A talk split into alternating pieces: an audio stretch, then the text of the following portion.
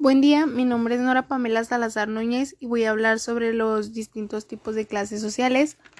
Eh, lo que yo entendí de mi lectura es sobre las clases sociales, que existen diferentes tipos de ella, o Luis Villoro mencionaba y definía tres en específico. Las clases sociales de acuerdo con la realidad del siglo XVIII.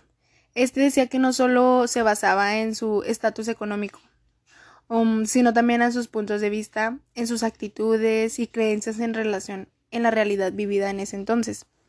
La primera que él mencionaba de estas clases era la clase dominante. Esta clase era prácticamente la clase que tenía un estatus económico muy alto por encima, por encima de todas.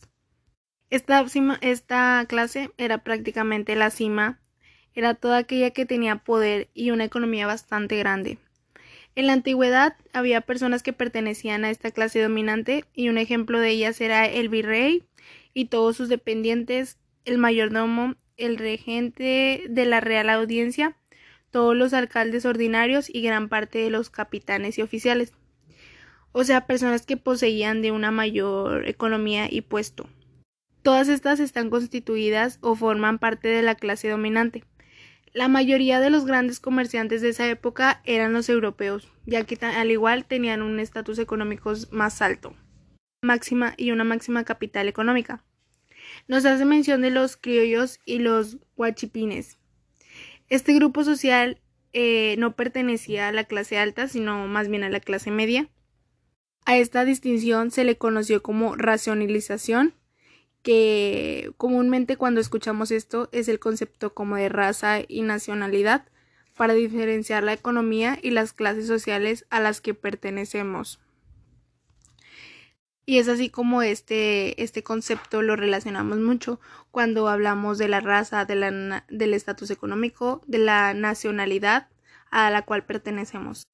La siguiente clase es la clase media. Este se podría decir que es la clase no tan alta, pero no tan baja sino que está, tiene lo suficiente para subsistir, se podría decir. Esta clase no era ni rica ni pobre, pero, muy, pero mantenía muy poco de privilegios económicos.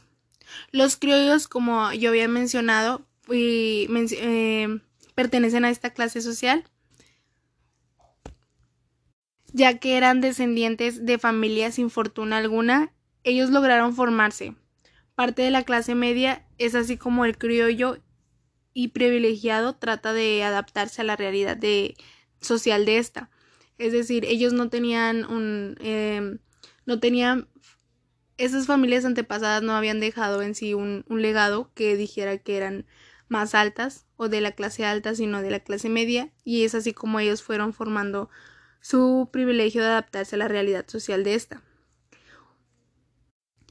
La última clase social es la que hace mención clases trabajadoras o más decir clase baja. En esta clase baja es cuando pues son prácticamente son prácticamente personas que no tienen un estatus económico alto ni medio, es decir, que están en sí en la miseria y esta está constituida eh, normalmente por indios y castas que solo comparten la extrema miseria.